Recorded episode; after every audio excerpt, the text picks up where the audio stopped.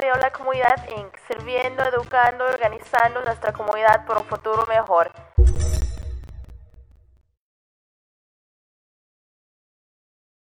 Muy buenas tardes a los radioescuchas de esta, su nueva radio, La Comunidad Inc. Eh, muy buenas tardes a todas y todos los eh, las personas que están escuchando este nuevo programa. Eh, mi nombre es Edwin Argueta, soy un salvadoreño, miembro de la junta directiva de esta organización y estoy muy contento, muy animado e inspirado por traerles a ustedes, nuestros miembros, nuestros radioescuchas, este nuevo espacio. Y estoy muy contento porque nos acompañan mis compañeros y compañeras con quienes hemos venido haciendo un montón de trabajo para servir, educar y organizar a la comunidad latina aquí en la ciudad de Ebre y las ciudades aledañas. Así que conmigo esta tarde, eh, como anfitriones de este subprograma, que lo estamos haciendo por primera vez, está Ali Rojas. Ali, por favor, preséntate y, y también dinos quiénes están con nosotros en este primer programa de su radio La Comunidad Inc. Muchas gracias, Edwin. Es un placer estar aquí con todos ustedes esta noche. Estamos muy contentos de tener este formato, plataforma para poder hablar con ustedes, dejarlos saber qué recursos, información existe aquí en la ciudad. Um, yo me llamo Adi Rojas, soy residente de la ciudad de Everett, soy una mexicana inmigrante beneficiaria de DACA. Y aquí con nosotros tenemos hoy a, Silvia y Antonio Amaya. Silvia, ella es la Administrative Assistant of Clerks en la ciudad de Everett. Y Antonio, él es el director ejecutivo de la comunidad Inc. Y también tenemos a Fernando Lemus que nos acompaña aquí nosotros, con nosotros eh, a través de Zoom. Él es el uh, director de United UFCW local 1445. Um, so, hoy... Gracias, Ani. Yo creo, que, yo creo que es un excelente elenco el que tenemos para eh, compartir con ustedes esta tarde. Esperamos de que este programa eh, sea eh, de mucho aprendizaje, que este su programa sirva para eh, llenar algunas de las necesidades que tiene nuestra gente, por lo menos para informarse. Eh, les invitamos a que todos los martes a esta hora eh, sintonicen a Radio La Comunidad Inc.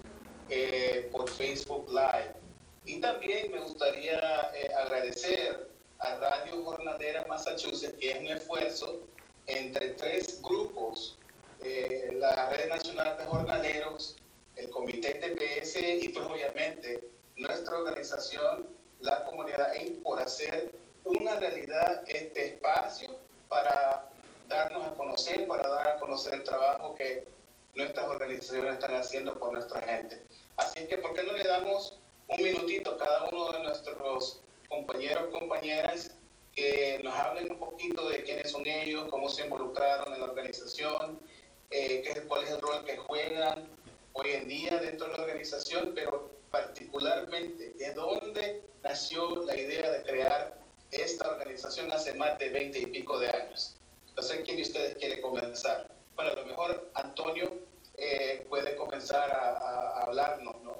de, de, de, de él, eh, su trabajo, pero ¿cómo empezó eh, la idea de crear una organización para la comunidad latina en Everett? Buenas tardes. Antes que nada, eh, definitivamente quiero darle las gracias a Edwin, Ali, eh, Fernando, Silvia, por estar poniendo junto este programa y que realmente este momento es un momento histórico, voy a llamarlo, por la razón de que estamos juntos para poder dar información acerca de la comunidad Inc. Mi nombre es Antonio Amaya eh, Iraeta, director ejecutivo de la comunidad Inc. Eh, soy originario de El Salvador y en este momento pues este, estoy residiendo en la ciudad de Everett. Eh, particularmente creo de que entre Fernando y Silvia vamos a estar hablando eh, un poco acerca de la idea de cómo se formó la idea de eh, crear una organización y creo que la primera organización comunitaria creada aquí en Everett en 1900, 1999. Muchas gracias, Antonio. Fernando, Silvia.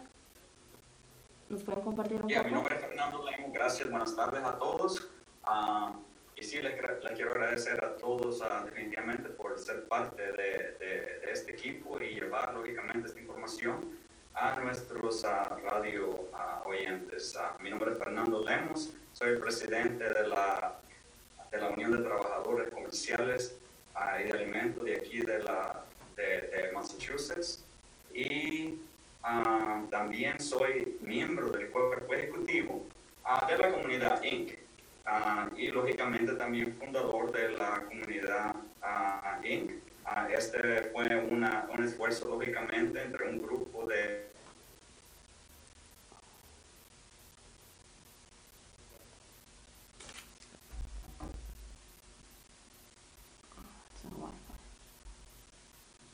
prácticamente junto con Antonio, Silvia, Edwin y otra persona.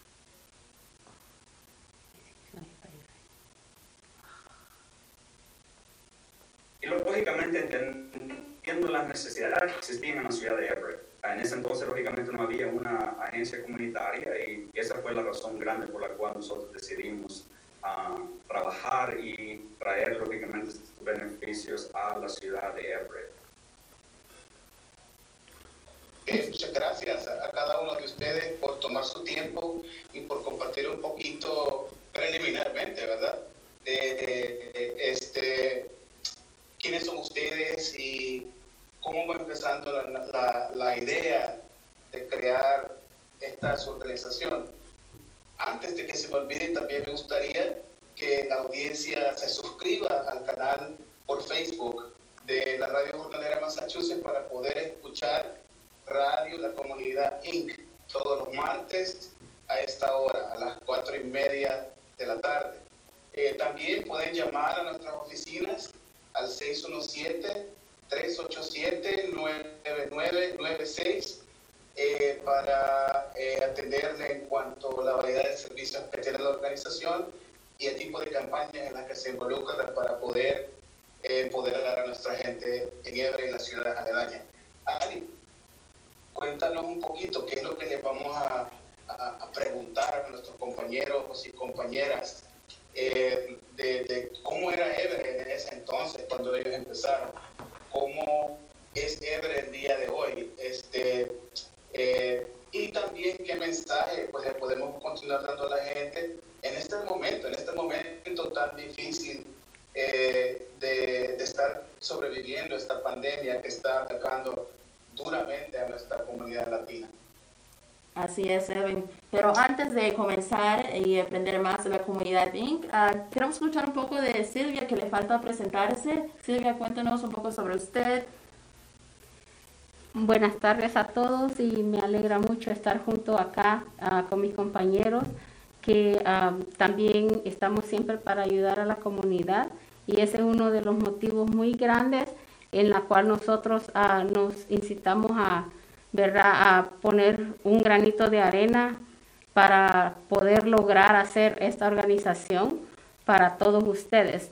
Ah, si ustedes no estuvieran, pues nosotros no existiéramos, así es que el primer ah, aquí candidato para que nosotros existamos es ustedes como comunidad y recuerden de que nunca están solos, estamos aquí, la comunidad Inc y también pues uh, siempre, ¿verdad?, para ayudarles.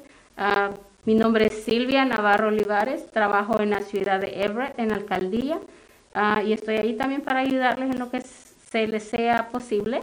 Y pues me encanta mucho que esto se esté llevando a cabo para también llevarle a ustedes las prontas noticias, las nuevas noticias que cada día surgen, ¿verdad? Para que nosotros como comunidad también nos beneficiemos. Muchas gracias, Silvia, por compartir. Bueno, Antonio, ¿nos puede hablar un poco sobre la misión y el propósito de la comunidad Inc? Cuéntanos qué servicios o programas de desarrollo aporta la comunidad Inc a la comunidad inmigrante en su estado actual. Y después vamos a entrar un poco en la historia, cómo se comenzó con una, simplemente una plática en el carro, que ustedes iban hasta Washington, luego vamos a hablar un poco más de eso, pero ahora cuéntanos, ¿Qué hace ahora actualmente la comunidad Inc? Eh, bueno, eh, sí, es, la comunidad Inc. Nuestra misión es trabajar con la comunidad inmigrante aquí en Everett, educando, eh, sirviendo y también organizando.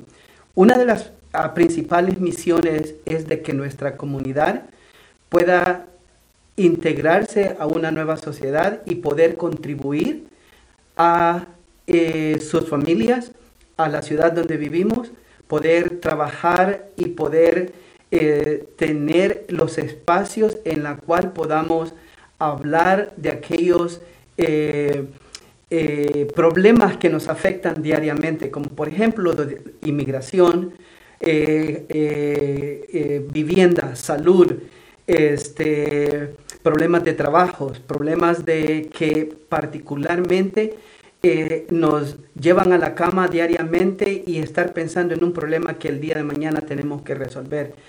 Eh, de esa manera, nosotros aquí en la ciudad de Everett tenemos, eh, por medio de la comunidad, alrededor de programas como por ejemplo el Departamento de Organización Comunitaria, el programa de inmigración, el programa de servicios sociales, el programa también de eh, eh, eh, derechos de los trabajadores y los inmigrantes, en los cuales nosotros servimos diariamente. También somos una organización que trabajamos en coalición local y estatal y también a nivel nacional. Muchas gracias, Antonio. Bueno, realmente la historia de la comunidad bien comienza cuando ustedes se conocen. Bueno, Silvia y, usted, Antonio, ya se conocían, pero conocieron a Fernando, ¿verdad? Cuando estaban organizando para irse a Washington. ¿Nos pueden contar un poco sobre eso? ¿Cómo comenzó esa conversación y qué motivó esa conversación que ocurriera? ¿Cómo se miraba Everett desde entonces que ustedes dijeron, hey, realmente necesitamos una organización comunitaria como la comunidad Inca aquí? Cuéntenos. Eh, sí, definitivamente este, una de las uh, maneras de cómo nosotros comenzamos a visualizar que aquí en Everett hacía falta una organización que representara los uh, derechos y también eh, los problemas de la comunidad inmigrante en aquel entonces es de que eh, particularmente eh, en las ciudades de Cambridge, Somerville, se comenzó a dar lo que se llama este, control de renta. Y mucha gente comenzó a venir a Everett. Eh, en este entonces nos conocimos porque eh, eh, Fernando, Silvia y yo, pues, y otros compañeros que no están presentes también, hacíamos un trabajo de, este, de organización eh, hacia el TPS de 1990. Y estábamos luchando por una residencia permanente como es el actual TPS en este momento. Eh, hacíamos, eh, llevábamos buses llenos de personas hasta Washington para poder luchar, poder presentar historias de las personas que estaban dentro del estatus de protección temporal en 1990. En uno de esos viajes nos, este, nos conocimos Fernando, Silvia, Tony Villanueva, que no está acá, y este, otras personas que dijimos, bueno, esto está cambiando, yo vivo en Everett, Silvia, no quiero hablar por ella, pero ella tiene más de 30 años viviendo en, en Everett y conoce la ciudad como la palma de su mano. Fernando en aquel entonces también vivía acá y de esa manera nos reunimos y vimos la necesidad de una organización aquí en Everett. Eh, yo quiero que, eh, que Fernando y también Silvia compartan un poquito alrededor de la historia. Bueno, sí, yo vivo solo 36 años en la ciudad. solamente. Solamente 36 años. Y creo que ah, sí, como dice mi compañero Antonio, pues conozco la ciudad súper bien. Tengo 22 años de trabajar en la alcaldía también de nuestra ciudad. por lo tanto, pues también conozco mucha gente y no solo de aquí de la ciudad, pero de, de las ciudades cercanas.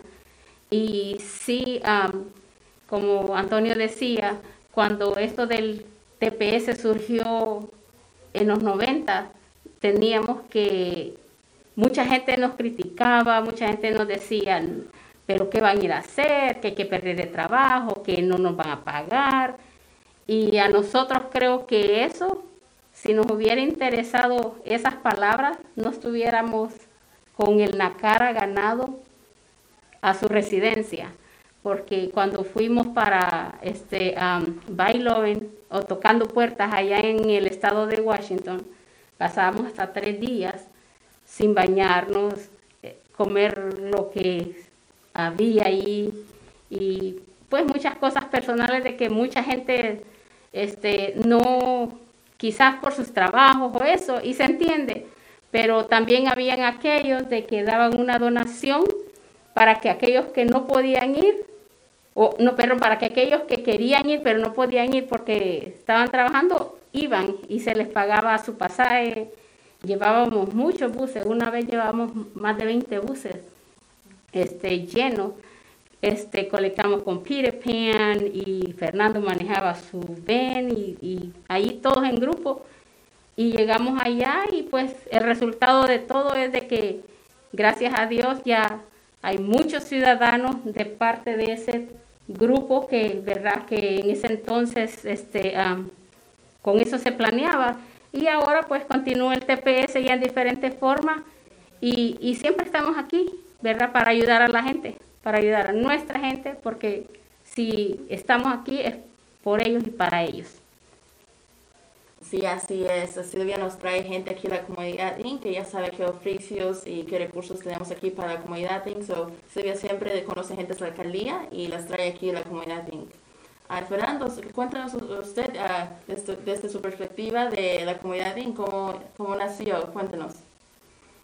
No, definitivamente, como Silvia y Antonio están diciendo, ah, definitivamente esto fue ah, algo que como ya estábamos haciendo ese tipo de trabajo en la comunidad, yo por ejemplo como organizador del sindicato, uh, conocía ya las necesidades que existían lógicamente en la comunidad de Everett. en los años 90, cuando yo me moví para la ciudad de Everett, lógicamente no había una organización latina en la ciudad. Ah, pero yo me daba cuenta, lógicamente, con los, los compañeros trabajadores que yo ah, estaba tratando de organizar al sindicato de las necesidades que existían. Y fue una oportunidad grandiosa, lógicamente, en 1998, que fue un invierno, cuando estábamos, lógicamente, preparándonos para ir a una marcha grande, y como Silvia y Antonio dijeron ya, llevábamos docenas de buses llenos de personas, tanto de que no había ni espacio ya para nosotros. Y por esa razón fue como ah, yo decidí manejar ese día, ah, siguiendo los buses y lógicamente asistiendo, porque nosotros éramos capitanes de los buses. Y, tuvimos la oportunidad, lógicamente, de conocernos, al menos yo, de conocer a este equipo excelente y de hablar, lógicamente, de las mismas necesidades que yo sabía que existían en la ciudad, Silvia, como residente también de la ciudad, Ah, decía lo mismo. Lógicamente Antonio en ese entonces vivía, me parece, en la ciudad de Everett también. Y fue ahí, lógicamente, en ese viaje de ida y regreso de Washington, como a nosotros, lógicamente, hablamos de, de, formar una organización latina en la ciudad de Everett. Y fue, lógicamente, después del regreso de Washington, cuando comenzaron las reuniones Uh, eso fue más o menos como a finales del 98 y ya en mayo del, de 1999, lógicamente es fundada ah, la, la, organización. Lógicamente nosotros hemos tenido una suerte tremenda ah, con el, el, director ejecutivo de la, de la organización desde el día número uno, que es Antonio Amaya, porque lógicamente Antonio ha sido una persona excelentísima y ha manejado la organización tremendamente durante todos estos años. Ah, pero sí, esa fue cómo nosotros nos conocimos y cómo salió la idea de tener una organización latina aquí en la ciudad de Ebre que represente a nuestros inmigrantes. Muchas gracias por compartir, Fernando. Vamos a ir a una breve pausa y luego vamos a regresar para continuar hablando un poco más sobre la comunidad Inc. ¿Preguntas a lo largo de la programación? Déjenos comentarios o preguntas en nuestra página de Facebook. Déjenos saber qué información o recursos les gustaría escuchar en nuestra página.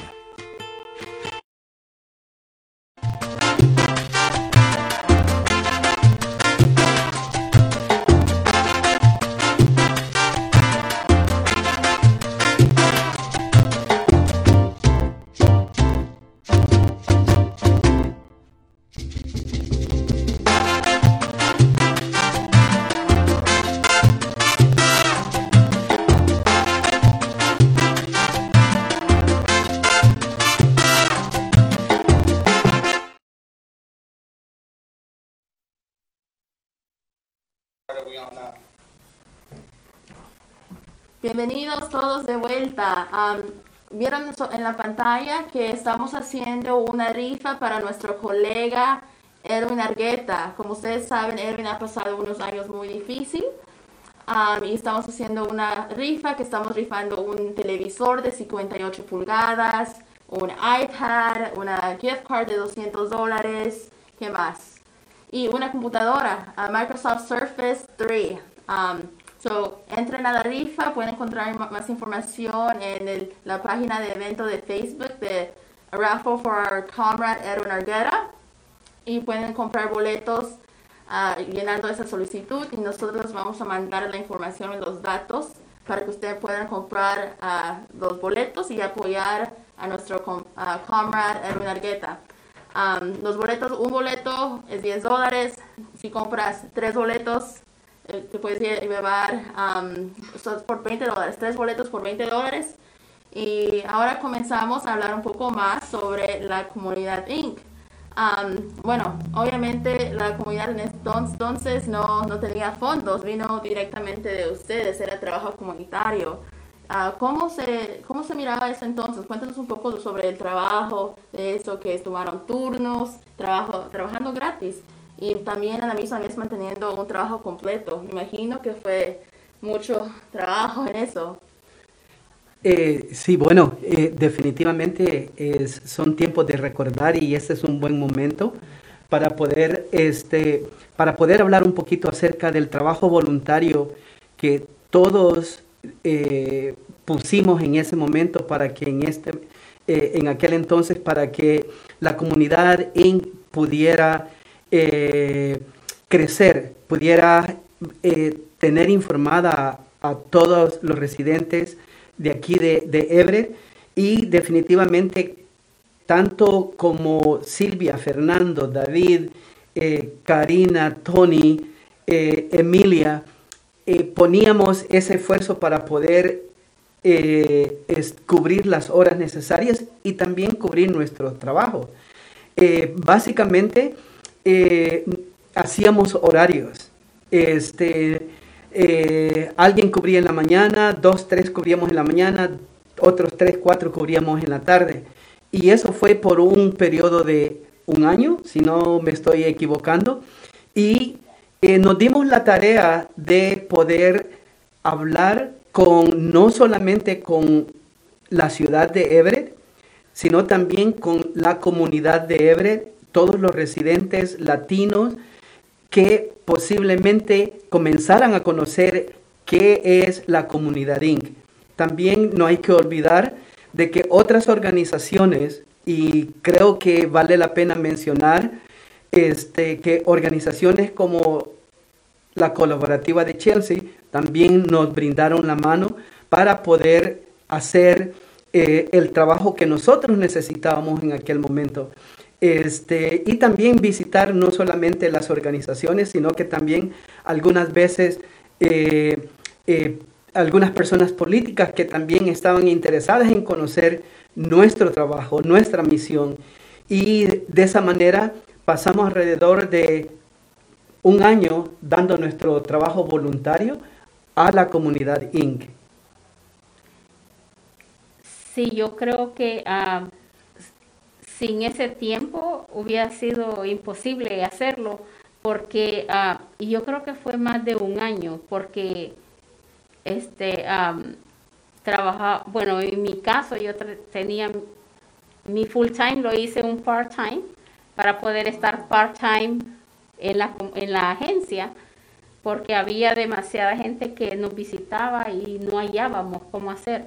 Este, y de ahí pues sí nos turnábamos cada quien para contestar el teléfono, para hacer todo lo que se tiene que hacer para asistir a alguien, para ir a hacer traducciones a la inmigración, para poner los casos juntos. Y claro, en esto no se nos olvide mencionar que tuvimos también muchos voluntarios que en esa época nos ayudaban también, ¿verdad? Ya sea hacer fotocopias, regresar llamadas y también pues las donaciones de las personas cuando nos visitaban, este, que creo que todavía está esa cajita, ¿verdad?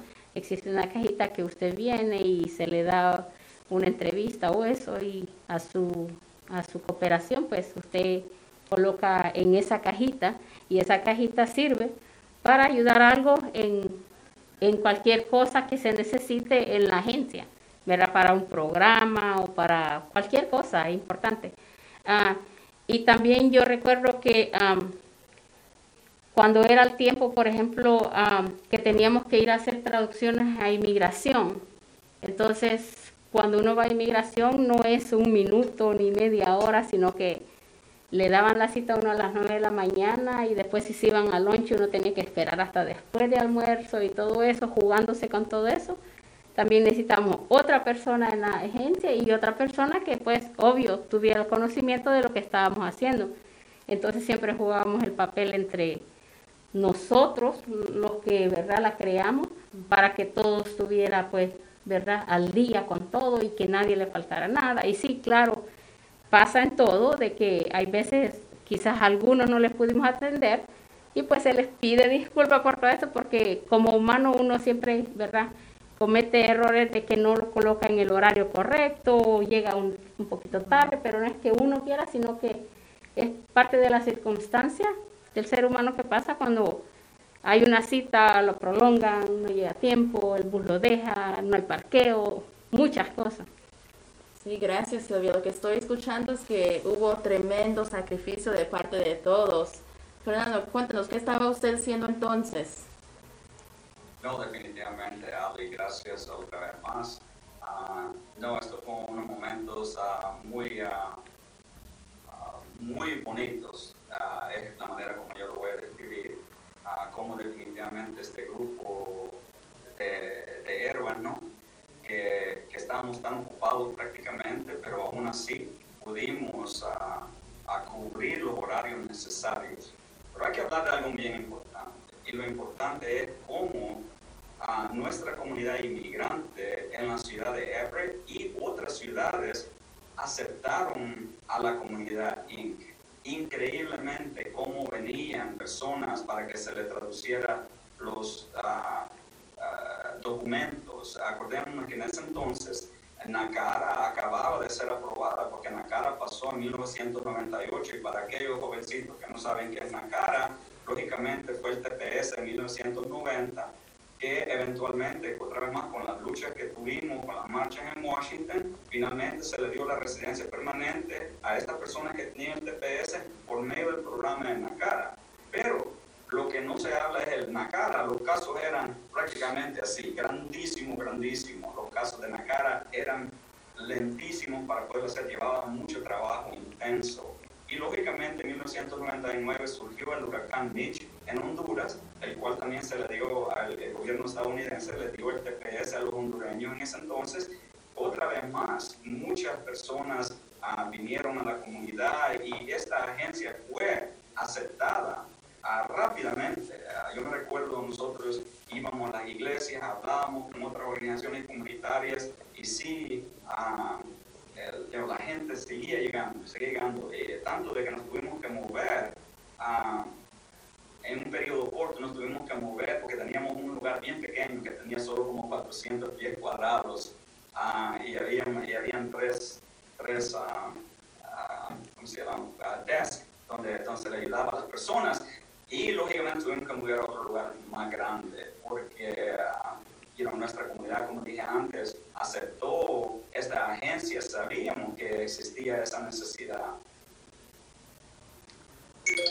Ah, ah, Edwin, déjame decir algo porque Antonio ah, eh, comenzó a decirlo y sí, you know, organizaciones como la colaborativa de Chelsea definitivamente jugaron un papel muy importante porque la comunidad, lógicamente, Inc., llevó un proceso ¿no? donde tuvimos que eh, archivar los papeles de organización y también recibir el 501c que se le llama. Entonces nosotros no podíamos agarrar dinero de, una donación, por decir así, sino de uh, un grant.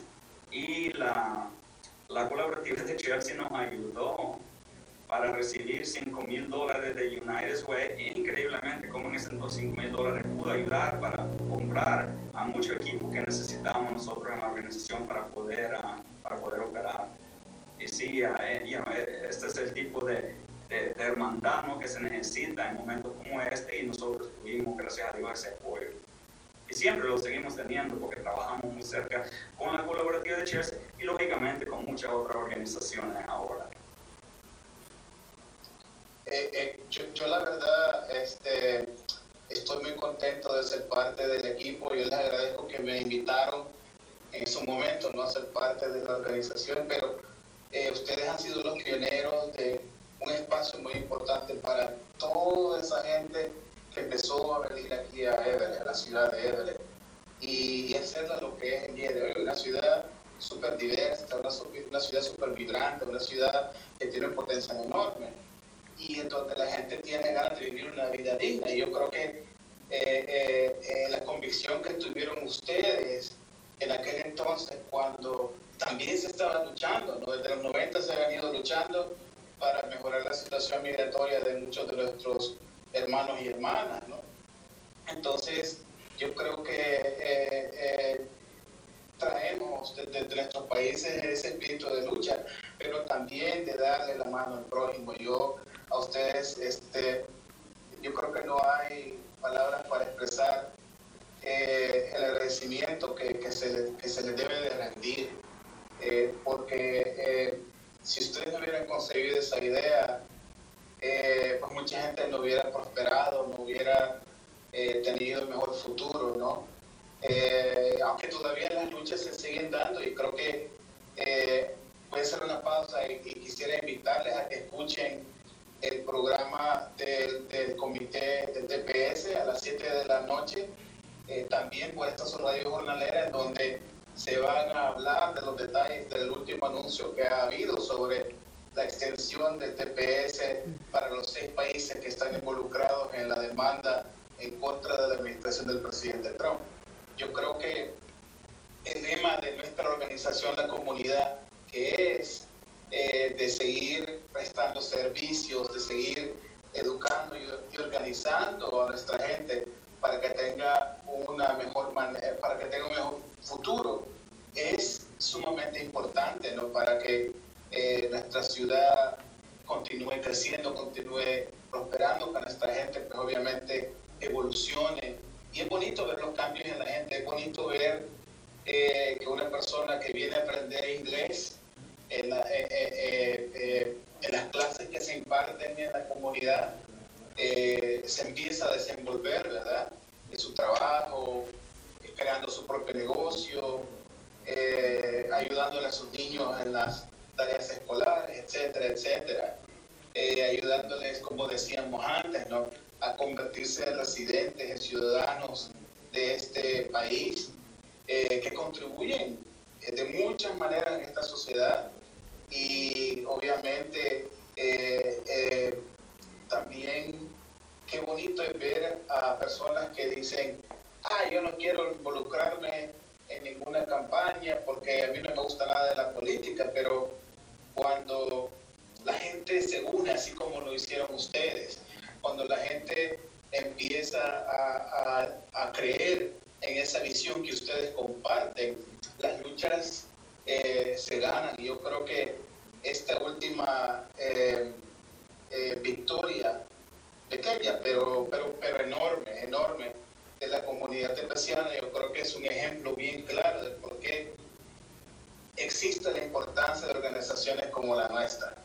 Así que yo les invito nuevamente a los radioescuchas, a nuestras hermanas, a nuestros hermanos que están viendo esta transmisión de que se suscriban a la página de Facebook de la Radio Jornalera de Massachusetts para que vean todos los martes este es su programa de radio, eh, la comunidad IN, para que conozcan eh, más acerca de nuestra organización, para que hagan preguntas ¿no? sobre qué es lo que está pasando alrededor del tema de inmigración, alrededor del tema de la educación pública, alrededor del tema de eh, la vivienda asequible, etcétera, etcétera, aquí en la ciudad de Así que eh, nuevamente yo les agradezco muchísimo. Yo creo que sin ustedes y a pesar de los sacrificios, este, la realidad de nuestra gente fuese, fuese otra.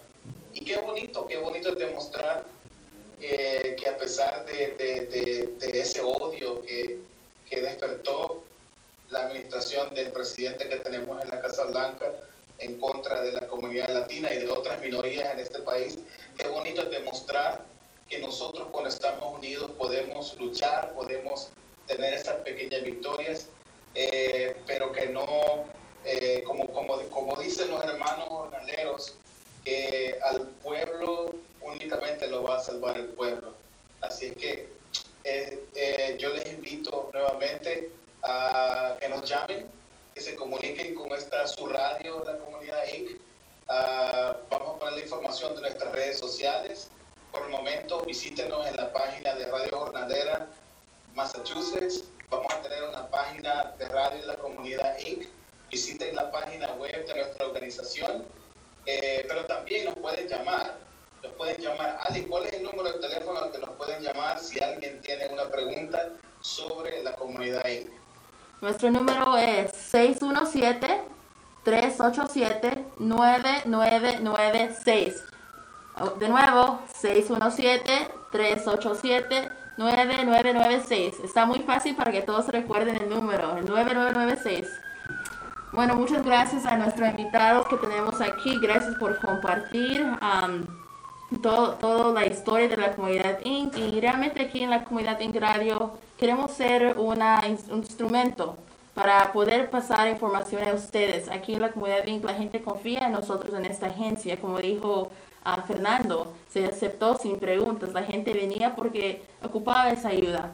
Y por eso estamos teniendo este programa de información en español para que sea accesible para nuestra gente. Queremos pasar esa información uh, que pasan en las, las reuniones de la alcaldía, que a veces no se, puede, no se pueden ustedes comunicar.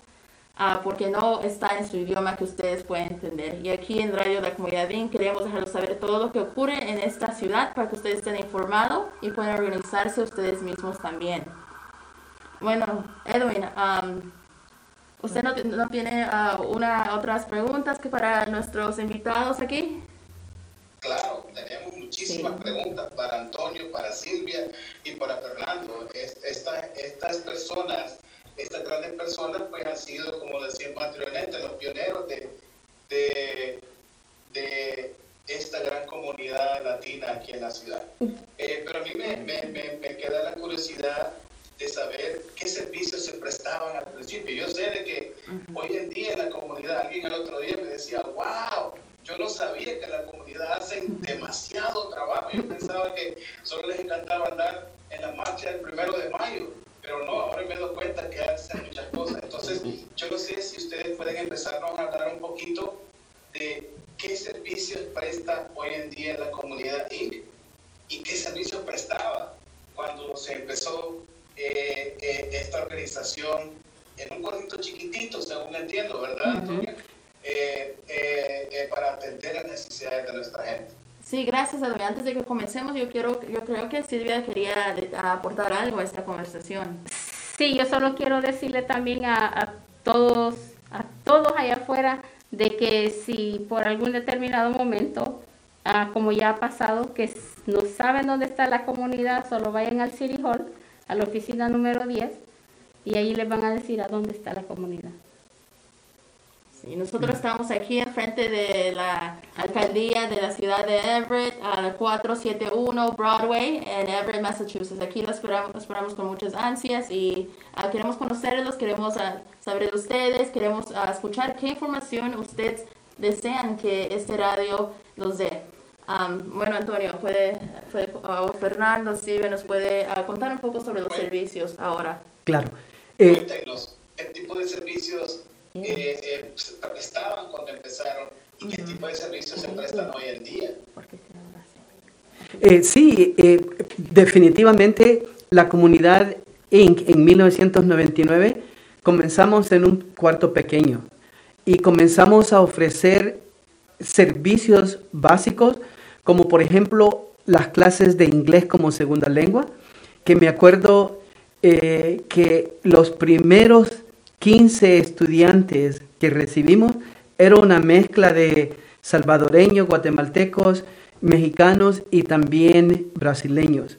Tenemos una foto que podemos compartir. Este, eh, entonces, nuestra primera clase con 15 estudiantes de inglés como segunda lengua, que que es la falta que ha venido eh, haciendo en la cuestión del programa de, eh, de, educación, que realmente en la comunidad lo hemos venido haciendo por 22 años.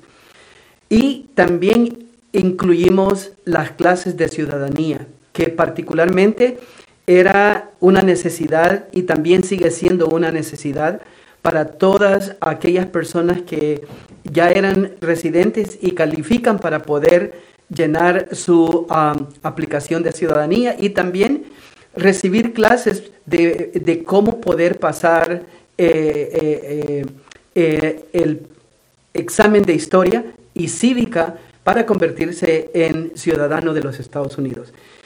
Es de la manera como comenzamos. Y junto a ello después lo que tenía que ver lo de inmigración en cuanto a los servicios de renovación del estatus de protección temporal, servicios de NACARA, servicios de renovaciones de residencias permanentes, eh, también otra gama de, de, servicios que teníamos en aquel entonces.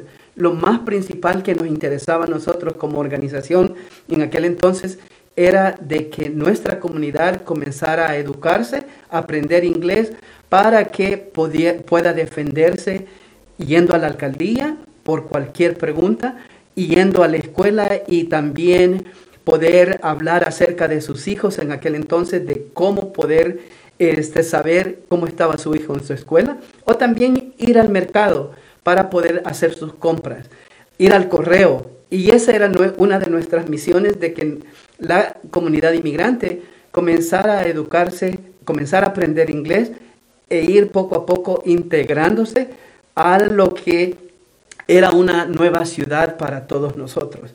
Y de esa manera, pues, este, ha venido caminando desde, desde aquel entonces en este momento la comunidad tenemos este, varios programas, en lo cual uno de los programas más importantes es el programa de organización comunitaria, que particularmente tenemos a nuestra organizadora comunitaria Ali Rojas acá.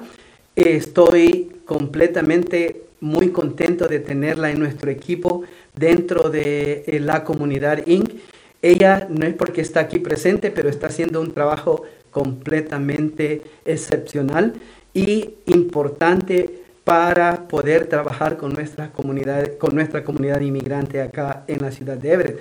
Tenemos el programa de educación, donde también seguimos dando nuestras clases de inglés como segunda lengua, ciudadanía, y también el programa de servicios sociales en la cual este, eh, atendemos a todas aquellas personas en la cual necesitan llenar formularios como por ejemplo este, aplicaciones de empleo, aplicaciones de desempleo también, este, aplicaciones de eh, una gama de, de, documentos que realmente nuestra, nuestra comunidad necesita guía de cómo poder entender esos términos que particularmente este, necesitan saber qué es lo que están firmando.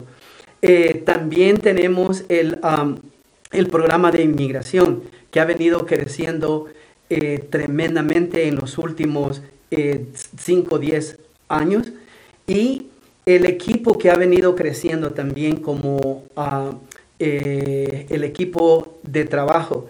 Eh, todas esas partes de, que componen la comunidad son importantísimas para nuestra organización y también para las personas afuera. Eh, tampoco debemos de olvidar el programa en la cual donde tenemos interpretación y también traducciones de documentos. Eh, en la parte que es bien eh, importante también de que muchas personas necesitan hacer, sus documentos, traducirlos de inglés a español, español, inglés, portugués, inglés. Y, o sea, de que la comunidad ha venido dando pasos despacio pero firme y particularmente es una de las cuestiones que eh, creo de que como director hemos, no solo yo he venido pensando, sino que también el personal con quien trabaja conmigo, pues les agradezco por la paciencia o todo el trabajo que han venido haciendo para poder cubrir todos esos programas. Pero una cosa bien importante que quiero mencionar es de que la comunidad Inc. no existiera sin tener esas grandes personas que están afuera y que han confiado tremendamente en nosotros. Eh, son personas que han venido eh, apoyando desde hace 20, 22 años, desde que nos conocieron, y han sido la parte esencial de que nosotros hemos venido creciendo.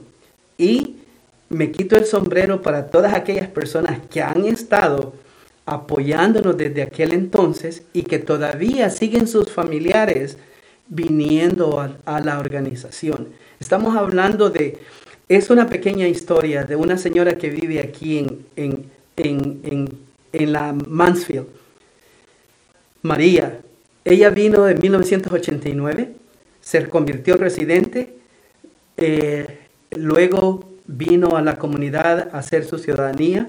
Sus hijos, DACA, eh, eh, nietos DACA, este, aprendieron inglés, vinieron a pedir información acerca de cómo su esposo se podía convertir en ciudadano. O sea, una familia entera trabajando con nosotros por más de dos décadas. Eso habla de la confianza que nuestra organización trabaja. Y pues básicamente no solo soy yo, sino que también ustedes como directores de la junta directiva que me han dado el apoyo este, para poder, el apoyo y la confianza para poder hacer el trabajo que particularmente estamos haciendo ahora. Eh, yo creo que es importante resaltar lo que mencionaba Antonio eh, me gustaría escuchar quizás de Silvia, de estar dando alguna anécdota de la que se acuerda. Yo tengo entendido que hoy en día la comunidad sirve aproximadamente a 5.000 personas anualmente. Imagínense de atender a un grupo de 15 personas que vinieron a aprender inglés eh, y que lograron pues, continuar desenvolviéndose. Yo, yo sé, porque en mi familia también ha existido personas que han sido documentadas que han llegado a este país a tratar de luchar por tener una mejor vida y se han encontrado con unas barreras eh, eh, enormes, ¿no? Y qué bueno que hay un lugar donde se le ha podido dar una mano. Entonces, eh, yo creo que es importante agradecer a todos aquellos voluntarios, voluntarias, aquellos miembros del personal que estuvieron con nosotros a través de todo este tiempo, desde 1999, 98 hasta hoy en día, aquellos que están como miembros del personal, hoy en día Ali, obviamente, eh, una de las recientes adquisiciones de, nuestra organización, porque sabemos que es importante. Al final del día, eh, eh, de la única manera en la que nosotros podemos estar bien es si nuestra comunidad entera está bien. Y nuevamente yo repito, ¿no? yo creo que el lema de la comunidad, ese es el espíritu, ¿no? de seguir prestando servicios, de seguir educándonos, de seguir organizando esta comunidad que lucha diariamente por su dignidad, por tener una mejor vida, un futuro mejor para ellos y sus hijos. Así que yo no sé si Silvia usted quisiera compartir, eh, Fernando, alguna anécdota ¿no? que describa esos momentos cuando se empezaron y tal vez ver a esta gente que tal vez eh, eh, son, han, han evolucionado, mejorado bastante desde que llegamos hasta este país. Sí, Edwin, yo tengo una de ah, un, bueno, en ese entonces era un jovencito, este, uh, yo, el nombre de él es René y lo voy a mencionar porque yo creo que vale la redundancia en lo que hasta ahora donde él está. Él es una persona de también Chalatenango, El Salvador, y cuando el primer día que nos visitó a la comunidad, él no, o sea, bien penoso, nunca fue a la escuela allá en su país. Y él tenía pues la ansiedad de un día tener su licencia de manejar. Pero recuerde que él no podía ni leer ni nada porque nunca fue a la escuela. Y entonces yo le propuse a él, yo le digo, René, mire, si yo le leo el libro de las preguntas, ¿usted se las memoriza? y yo le leí por casi seis meses. Él iba, este, iba a la oficina y iba a la comunidad, pero también me atendía con él en la oficina donde yo trabajo. Y por un, dos horas iba a la oficina y todos los días yo le leía ese libro. Oigan, ese muchacho se aprendió las 100 preguntas de memoria. Él fue a hacer el examen, ¿ok? Le enseñé a escribir su nombre porque él venía también a las clases de, alfabetización. que teníamos y este, aprendió a escribir su nombre y su dirección. Y cuando, cuando yo fui con él para hacer el, examen, le digo, no, usted vaya y recuerde las preguntas.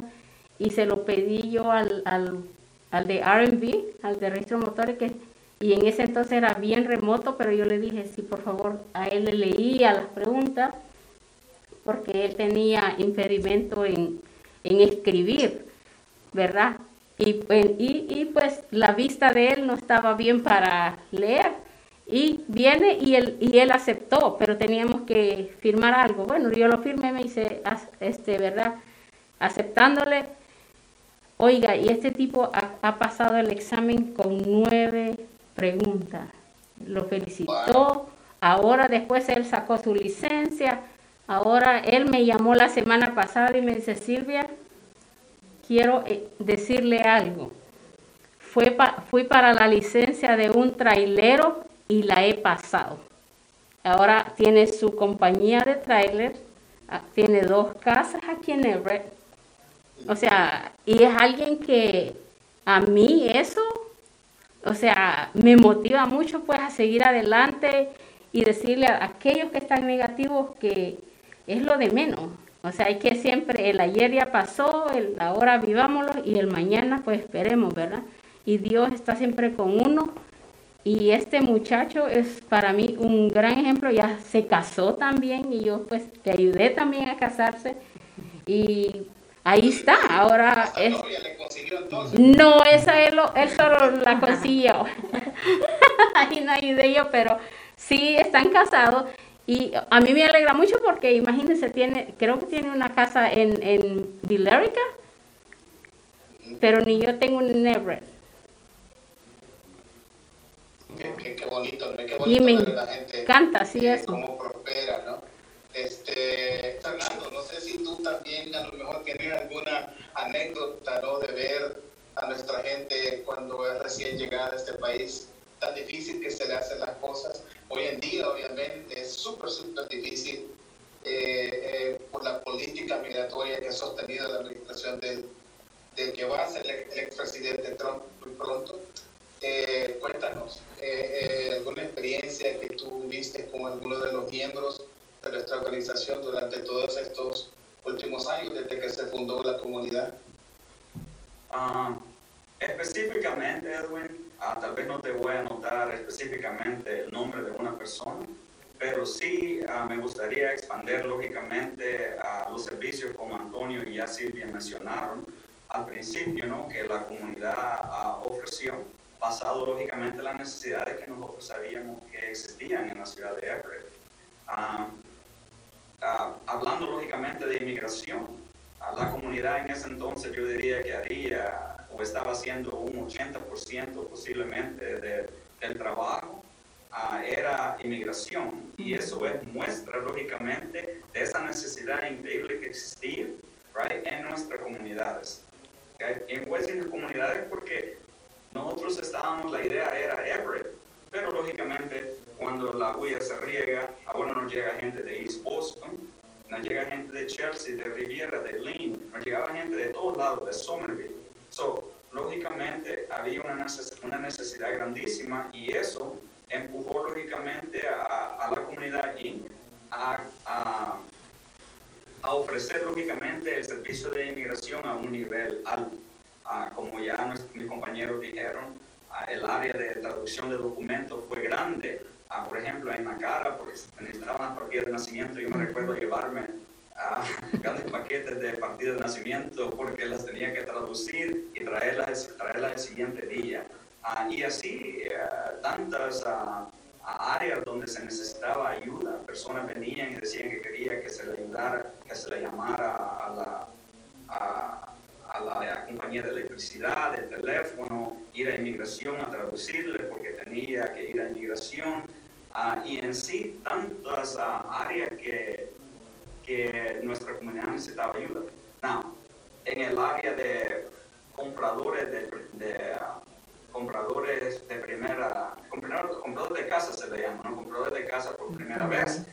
Eso fue algo grande que hicimos nosotros, porque la idea era, lógicamente, de empujar a nuestra comunidad y que no se quedara atrás, como ya mis compañeros dijeron, el aprender inglés y el guiarlo, guiarlo prácticamente por las áreas, ah, porque sabíamos de que sí era posible. Eso nosotros, yo le daba, por lo menos yo ofrecía clínicas legales en el área de, derechos laborales, porque yo trabajando para la Unión Local 1445, Ah, y, lógicamente sabía que esa era una necesidad grande. Yo ofrecía eso, Tony Villanueva y yo trabajábamos juntos también en el área de, de, las personas que quieran, querían comprar casa y le hacíamos los, las clínicas legales también los días sábados. Y muchas personas, ah, muchas personas venían interesadas que querían comprar ah, casa por primera vez. Y otra vez más, como te digo, no específicamente, pero yo sé que gracias a esta organización, la comunidad Inc., que fue aceptada por ah, la comunidad de Everett, nuestra comunidad de Everett, inmigrante, y, y más allá de Everett, fue como muchas personas inmigrantes pudieron, ah, lógicamente, tener esa, o hacer esa decisión final de comprar su primera casa. Y de ahí, como siempre dice, después dos casas enseñarles, educarles, y eso ha sido guiarlos, ha sido prácticamente una de las metas y misiones ah, de la comunidad INC. y del personal, lógicamente, entrenado y preparado, especialmente con tantos años de experiencia, ah, de que ha hecho esto posible. Y es un honor definitivamente para mí, ahora como presidente de uno de los sindicatos más grandes de aquí del estado de Massachusetts, de poder ser miembro del cuerpo ejecutivo de la comunidad aquí. No, no, gracias. Este, sé que pronto vamos a entrar a una pausa, eh, pero ay, me gustaría que invitaras a, a nuestros radioescuchas a, a, a conectarse, a comunicarse, no solamente con esta su organización, pero con, con la radio. Y cuéntanos cómo se pueden comunicar con la comunidad y cómo pueden interactuar con esta su radio, la comunidad Inc., que va a estar en el aire en vivo todos los martes eh, a las 4 y media de la tarde eh, en Facebook Live a través de la radio jornalera de Massachusetts. Bueno, nos pueden llamar, como dijimos, a nuestro número al 617-387-9996. Eso es un número telefónico que ustedes pueden llamarnos Pueden decirnos qué quieren escuchar, qué recursos, información ustedes deseen. También pueden uh, mandarnos mensajes por Facebook y también dejar comentarios. Nosotros vamos a estar viendo esos comentarios para ver qué ustedes están diciendo. y sí, nos vemos pronto después de esta breve pausa. Vamos a tener en el aire a Juan Pablo Blanco de Mass for Justice que trabaja, hace un gran trabajo uh, con para la comunidad inmigrante. Y um, pues sí, que queden viendo este programa y nos vemos pronto. Ya volvemos.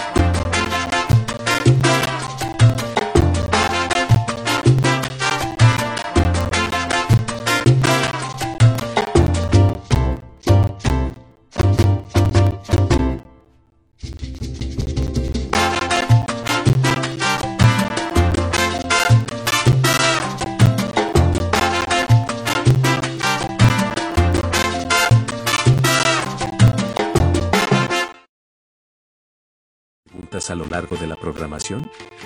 Déjenos comentarios o preguntas en nuestra página de Facebook. Déjenos saber qué información o recursos les gustaría escuchar en nuestra página.